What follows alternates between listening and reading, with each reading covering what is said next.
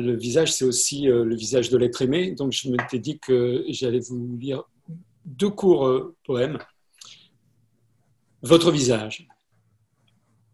Votre visage, aux yeux changeants comme la mer, votre visage est un paysage si clair. Votre sourire, qui s'illumine rien que pour moi, semble me dire Je suis ta joie et je suis aussi ta jeunesse. Cheveux d'or en boucle d'amour, à toi ma vie, ma tendresse, à toi mon cœur pour toujours. Votre visage, aux yeux changeants comme la mer, votre visage est un paysage si clair, si clair. Charles Trenet. Je te passe la parole, Félix. Merci Gérard, merci. Alors, le, texte que je vais vous lire, euh, je, vous donne l'auteur après, c'est mieux toujours. Euh, c'est une, histoire qui rejoint pas mal les, toutes les photos de masques que tu as montrées tout à l'heure, euh, Lucas. Il y avait un bal costumé à l'Élysée-Montmartre ce soir-là et les habitués du lieu s'en venaient aussi des quatre coins de Paris, gens de toutes les classes qui aiment le gros plaisir tapageur, un peu crapuleux frotté de débauche. Les masques paraissaient agités, surtout par le désir de s'amuser. Un quadrille renommé amassait autour de leur bondissement une couronne épaisse de public. Les deux femmes faisaient avec leurs jambes des mouvements surprenants. Leurs cavaliers bondissaient, tricotaient des pieds, s'agitaient et on devinait sous leurs masques leur respiration essoufflée. L'un d'eux, qui avait pris place dans ce quadrille pour remplacer une célébrité absente, le beau songe aux gosses, et s'efforçait de euh, tenir tête à l'infatigable arrête de veau, euh, soulevait la joie et l'ironie du public. Il était maigre, vêtu en gommeux, avec un joli masque verni sur le visage, un masque à moustache blonde frisée que coiffait une perruque à boucles. Il avait l'air d'une figure de cire du musée Grévin, d'une étrange et fantasque caricature du charmant jeune homme des gravures de mode, et il dansait avec un effort convaincu, mais maladroit, avec un emportement comique.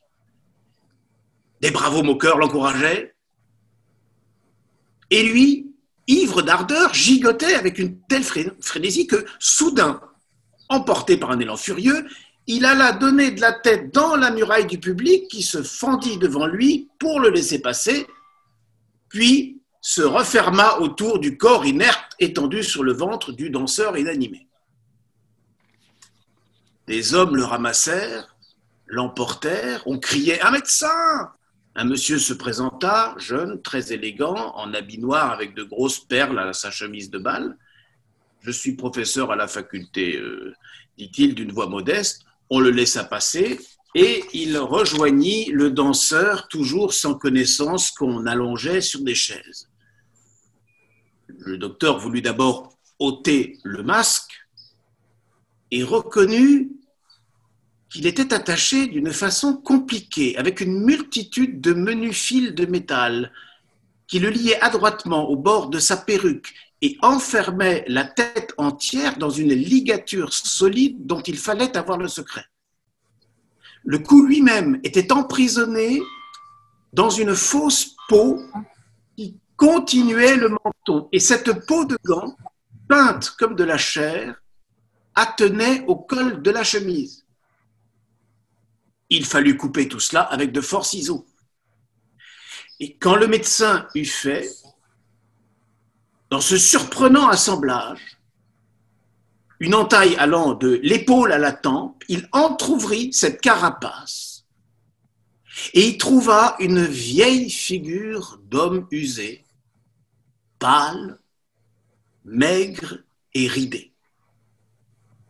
Le saisissement fut tel parmi ceux qui avaient apporté ce jeune masque euh, frisé que personne ne rit, que personne ne dit un mot. On regardait couché sur des chaises de paille, ce triste visage aux yeux fermés, barbouillé de poils blancs, les uns longs, tombant du front sur la face, les autres courent, poussés sur des joues et le menton, et à côté de cette pauvre tête, ce petit, ce joli masque verni, ce masque frais qui souriait toujours. Le médecin reconduit lui-même le vieux danseur chez lui.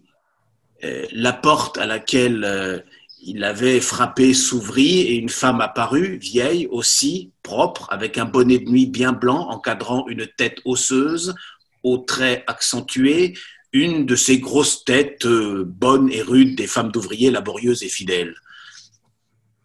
Elle s'écria oh, Faut le coucher, monsieur, rien d'autre chose. Il dormira et demain il n'y paraîtra plus. Le docteur répondit Mais c'est à peine s'il peut parler. Euh, oh oui, oh, c'est rien. Un peu de boisson, pas autre chose. Il n'a pas dîné pour être souple, et puis il a bu deux vertes, oui, pour, se donner de l'agitation. La verte, voyez-vous, ça, ça lui refait les jambes, mais ça lui coupe les idées les paroles. Ça n'est plus de son âge de danser comme il fait. Non, non, c'est vrai, c'est à désespérer qu'il n'ait jamais eu une raison. Alors, il va faire le jeune homme dans les balles costumées Dans tous, monsieur. Et il me revient au matin dans l'état qu'on ne se figure pas.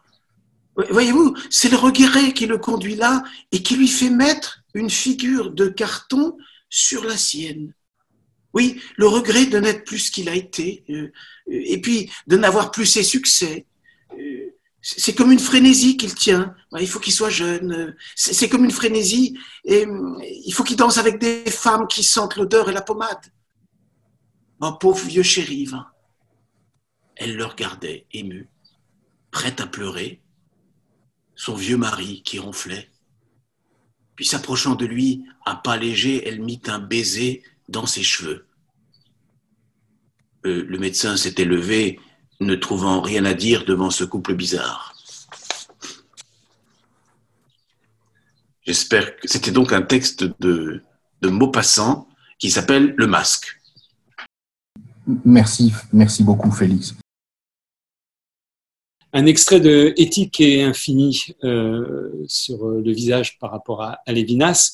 Euh, j'avais pensé aussi à un autre texte tout à l'heure, tu parlais des animaux, il y a un texte qui est magnifique justement dans Totalité et Infini qui, qui raconte euh, un chien, Bobby, euh, pendant qu'il est dans le camp d'internement pendant la Deuxième Guerre mondiale. Mais celui-là, il parle de, du visage et je vais vous lire ça. Je pense plutôt que l'accès au visage est d'emblée éthique. Car c'est lorsque vous voyez un nez, des yeux, un front, un menton, et que vous pouvez les décrire, que vous vous tournez vers autrui comme vers un objet. La meilleure manière de rencontrer autrui, c'est de ne pas même remarquer la couleur de ses yeux. Quand on observe la couleur des yeux, on n'est pas en relation sociale avec autrui.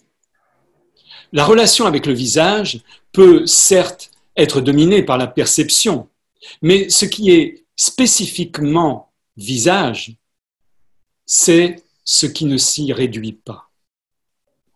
Il y a d'abord la droiture même du visage, son exposition droite, sans défense. La peau du visage est celle qui reste la plus nue, la plus dénuée. La plus nue, bien que d'une nudité décente. La plus dénuée aussi.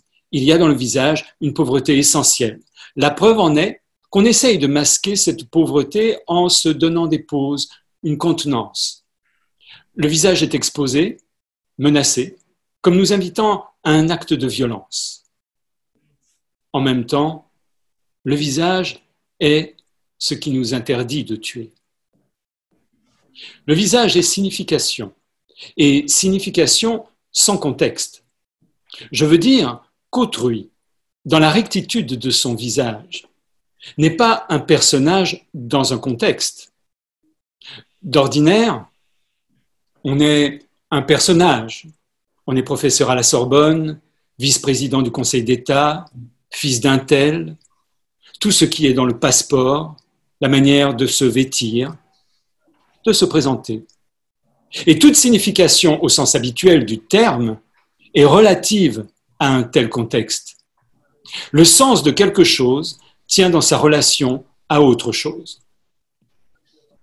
Ici, au contraire, le visage est sens à lui seul. Toi, c'est toi. En ce sens, on peut dire que le visage n'est pas vu. Il est ce qui ne peut devenir un contenu, que votre pensée embrasserait. Il est l'incontenable. Il vous mène au-delà. C'est en cela que la signification du visage le fait sortir de l'être en tant que corrélatif d'un savoir. Au contraire, la vision est recherche d'une adéquation. Elle est ce qui, par excellence, absorbe l'être. Mais la relation au visage est d'emblée éthique. Le visage est ce qu'on ne peut tuer, ou du moins dont le sens consiste à dire tu ne tueras point. Merci Gérard, merci. C'est un texte de Léon Blois, euh, polémiste assez virulent, avec une écriture euh, assez costaud, je vous préviens.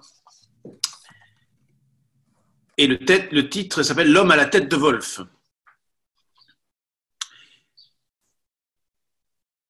Wolf, ce grand bossu à la tête rentrée dans les épaules comme une tumeur entre deux excroissances, est assez connu des gens du boulevard. Quand il daigne parler à quelques voisins, l'oscillation dextrale de son horrible chef œuvre à un angle pénible de 45 degrés sur la vertèbre et force l'épaule à remonter un peu plus ce qui donne l'impression quasi fantastique d'une gueule de raie émergeant derrière un écueil. Ce visage, ou du moins ce qui en tient lieu, je ne sais quelle épithète pourrait en exprimer la paradoxale, la ravageante dégoûtation. En réalité, ce vomitif gredin est surtout lépreux. Il porte sur sa figure, où tant de claques retentirent, la purulence infinie d'une âme récoltée pour lui dans l'égout, et il tient beaucoup plus de la charogne que du monstre. Wolf est le monstre pur, le monstre essentiel, et il n'a besoin d'aucune sanie pour inspirer l'horreur. Il lui pousserait des champignons bleus sur le visage que cela ne le rendrait pas plus épouvantable. Peut-être même qu'il y gagnerait. L'aspect général rappelle immédiatement, mais d'une manière euh, invincible, le fameux homme à la tête de veau qu'on exhiba l'an passé et dont l'affreuse image a souillé si longtemps nos murs. La face, entièrement glabre, comme celle d'un anamite ou d'un singe papillon, est de la couleur d'un énorme fromage blanc dans lequel on aurait longuement battu le solide excrément d'un travailleur. Le nez, passablement osseux, comme il convient au gibosiaque, sans finesse ni courbure euh, aquiline, un peu groinant à l'extrémité, solidement planté d'ailleurs, mais sans précision plastique, éveille confusément l'idée d'une ébauche de monuments religieux que des sauvages découragés auraient abandonné dans une infertile plaine. En haut, des sourcils en forme de Cyrus s'envole dans un front de tartare, au-dessus d'une paire d'yeux cupides, bridée et pochetée de vieilles catins devenues entremetteuses et patronnes achalandées d'un bas tripot. La bouche est inénarrable de bestialité, de gouaillerie populacière, de monstrueuse perversité supposée. C'est un rictus, c'est un vagin, c'est une gueule, c'est un suçoir, c'est un hiatus immonde, on ne peut dire ce que c'est. Les images les plus infâmes se présentent seules à l'esprit. On ne peut s'empêcher de croire que cette bouche de mauvais esclaves ou d'espions décriés fut exclusivement faite pour engloutir des ordures et pour lécher les semelles du premier maître venu qui ne craindra pas de décroter sa chaussure à ce mascaron vivant. Et c'est tout. Il n'y a pas de menton La lippe pendante de ce gâteux de demain ne recouvre rien que le fuyant dessous d'entonnoir de son museau de poisson qui disparaît ainsi pour notre subite consternation dans le plus ridicule accoutrement de cuistre sordide qu'on n'ait jamais rencontré sur nos boulevards. Voilà. Merci Félix. Euh, je, précise qu'on a, on a réfléchi avant de lire ce texte si on pouvait. demandé l'autorisation. Et on a, on a décidé de le faire. Merci. Euh, c'est en fait, euh, comme on va parler de cinéma, euh, ça me paraissait assez évident d'aller piocher dans les mythologies de Roland Barthes. Et il y a notamment une des mythologies qui est sur l'acteur d'Harcourt. Harcourt, c'est ce studio de photos, vous savez, où toutes les photos sont en noir et blanc, très expressionnistes, avec des ombres, etc. C'est vraiment, c'est très, très emblématique. Donc, ça s'appelle l'acteur d'Harcourt. En France, on n'est pas acteur si on n'a pas été photographié par les, studios d'Harcourt. L'acteur d'Harcourt est un dieu. Il ne fait jamais rien. Il est saisi au repos. Un euphémisme emprunté à la mondanité rend compte de cette posture. L'acteur est supposé à la ville. Il s'agit naturellement d'une ville idéale, cette ville des comédiens où rien n'est que fête et amour, alors que sur la scène, tout est travail don généreux et éprouvant. L'acteur prend ici sa revanche. Obligé par sa fonction sacerdotale à jouer quelquefois la vieillesse et la laideur, en tout cas la dépossession de lui-même, on lui fait retrouver un visage idéal, détaché, comme chez le teinturier, des impropriétés de la profession. Réduite à un visage, à des épaules, à des cheveux, les actrices témoignent ainsi de la vertueuse irréalité de leur sexe, en quoi elles sont à la ville manifestement des anges, après avoir été sur scène des amantes, des mères, des garces et des soubrettes?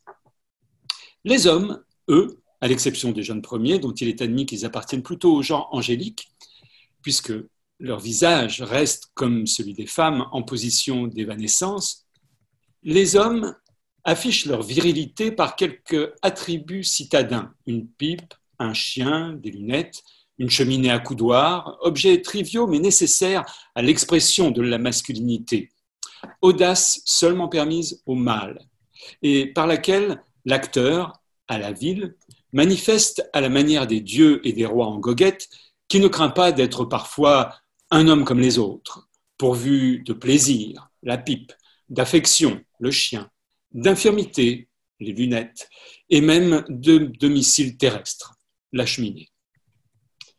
L'iconographie d'Harcourt sublime la matérialité de l'acteur et continue une scène nécessairement triviale puisqu'elle fonctionne par une ville inerte et par conséquent idéale. Statut paradoxal, c'est la scène qui est réalité ici.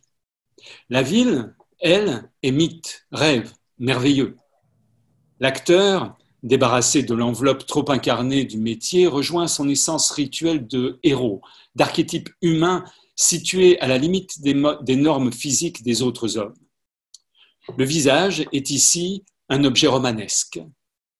Son impassibilité, sa patte divine, suspendent la vérité quotidienne et donnent le trouble, le délice et finalement la sécurité d'une vérité supérieure. Voilà pourquoi les photographies de Thérèse Leprat ou d'Agnès Varda, par exemple, sont d'avant-garde. Elles laissent toujours à l'acteur son visage d'incarnation et l'enferment franchement, avec une humilité exemplaire, dans sa fonction sociale, qui est de représenter et non de mentir. Voilà.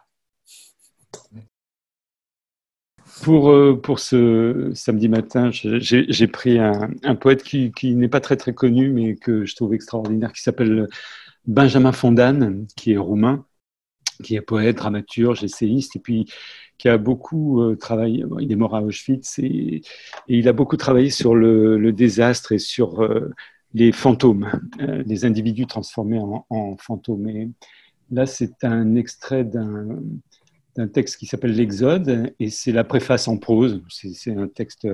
Euh, bon, c'est pas. Bon, enfin, en tout cas, voilà. Préface en prose. C'est à vous que je parle, homme des antipodes.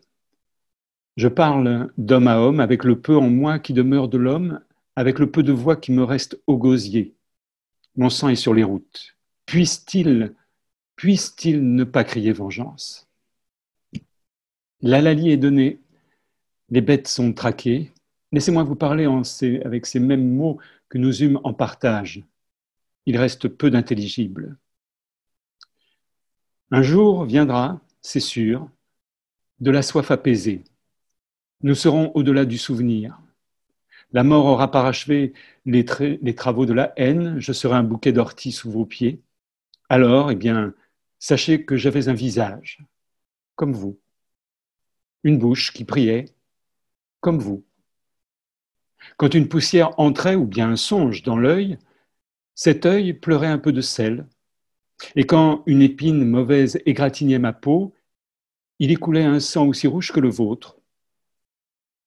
Certes, tout comme vous, j'étais cruel. J'avais soif de tendresse, de puissance, d'or, de plaisir et de douleur. Tout comme vous, j'étais méchant, angoissé, solide dans la paix, ivre dans la victoire et titubant, hagard à l'heure de l'échec. Oui, j'ai été un homme comme les autres hommes, nourri de pain, de rêves, de désespoir. Eh oui, j'ai aimé, j'ai pleuré, j'ai haï, j'ai souffert, j'ai acheté des fleurs et je n'ai pas toujours payé mon terme. Le dimanche, j'allais à la campagne pêcher sous l'œil de Dieu des poissons irréels. Je me baignais dans la rivière qui chantait dans les joncs et je mangeais des frites le soir. Après, après, je rentrais me coucher, fatigué, le cœur là et plein de solitude, plein de pitié pour moi, plein de pitié pour l'homme, cherchant, cherchant en vain sur un ventre de femme cette paix impossible que nous avions perdue naguère dans un grand verger où fleurissait au centre l'arbre de la vie. J'ai lu, comme vous tous, tous les journaux, tous les bouquins, et je n'ai rien compris au monde, et je n'ai rien compris à l'homme, bien qu'il me soit souvent arrivé d'affirmer le contraire. Et quand la mort, la mort est venue, peut-être ai-je prétendu savoir ce qu'elle était, mais vrai, je puis vous le dire à cette heure, elle est entrée toute en mes yeux étonnée. Étonnée de si peu comprendre, avez-vous mieux compris que moi? Et pourtant non. Je n'étais pas un homme comme vous. Vous n'êtes pas né sur les routes. Personne n'a jeté à l'égout vos petits comme des chats encore sans yeux. Vous n'avez pas erré de cité en cité, traqué par les polices. Vous n'avez pas connu les désastres à l'aube, les wagons de bestiaux et le sanglot amer de l'humiliation, accusé d'un délit que vous n'avez pas fait, d'un meurtre dont il manque encore le cadavre, changeant de nom et de visage pour ne pas emporter un nom qu'on a hué, un visage qu'on avait servi à tout le monde de crachoir. Un jour viendra, sans doute, quand le poème lu se trouvera devant vos yeux. Il ne demande rien. Oubliez-le. Oubliez-le. Ce n'est qu'un cri qu'on ne peut pas mettre dans un poème parfait. Avais-je donc le temps de le finir? Mais quand vous foulerez ce bouquet d'orties qui avait été moi dans un autre siècle, en une histoire qui vous sera périmée, souvenez-vous seulement que j'étais innocent et que, tout comme vous, mortel de ce jour-là, j'avais eu, moi aussi, un visage marqué par la colère, par la pitié et la joie, un visage d'homme, tout simplement. Merci Gérard. Tu voudras bien nous communiquer euh, oui, donc c'est l'Exode de 1942, c'est un texte qui s'appelle l'Exode, c'est chez Verdier. Euh, et c'est la préface en prose. Après, c'est un long poème qui. Hmm. c'est un poète euh, vraiment. Bon, on connaît Sioran comme roumain, mais euh, je trouve qu'il faut, il faut lui redonner un peu de justice, Fondane. C'est, un beau. Allemand, n'est-ce pas? Pardon? Il écrit en allemand Il écrivait en allemand, oui. oui, oui, Merci beaucoup, Gérard. Et... Je t'en prie.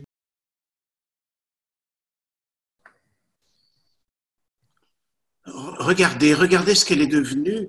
Combien elle aurait aimé vous revoir une dernière fois, prononça la mère de sa femme en le conduisant à la chambre d'un pas précipité. Tous ceux qui se trouvaient au chevet de la morte levèrent en même temps leur visage pour le fixer. Donnez-lui, donnez-lui sa dernière joie de vous revoir, poursuivit la mère en s'apprêtant à enlever le linge blanc qui couvrait le visage de cette morte qui était sa femme. Alors, soudain, il laissa échapper des mots qui, le surprirent lui-même. Non, attendez. Euh, ne pourriez-vous pas me laisser la regarder seule? Me laisser seule avec elle dans cette chambre? Ces mots avaient produit une sorte d'émotion parmi euh, les parents de sa femme. Ils quittèrent les lieux en faisant glisser délicatement les panneaux qui fermaient la pièce. Il enleva le linge blanc. Le visage sans vie de sa femme était figé avec une expression douloureuse. Entre les deux joues creusées pointaient les dents dont la couleur s'était altérée. La chair de ses paupières s'était desséchée et collait sur les yeux. Sur le front apparaissaient les nerfs pétrifiés dans la souffrance. Il contempla ce visage hideux de la morte et resta un long moment immobile. Puis, avec ses deux mains, ses deux mains tremblantes, qu'il porta sur les lèvres de sa femme, il tenta de lui fermer la bouche. Les lèvres se fermèrent sous la pression, mais une fois les mains enlevées, s'ouvrirent à nouveau mollement. Il les ferma encore une fois. Elles s'ouvrirent de nouveau.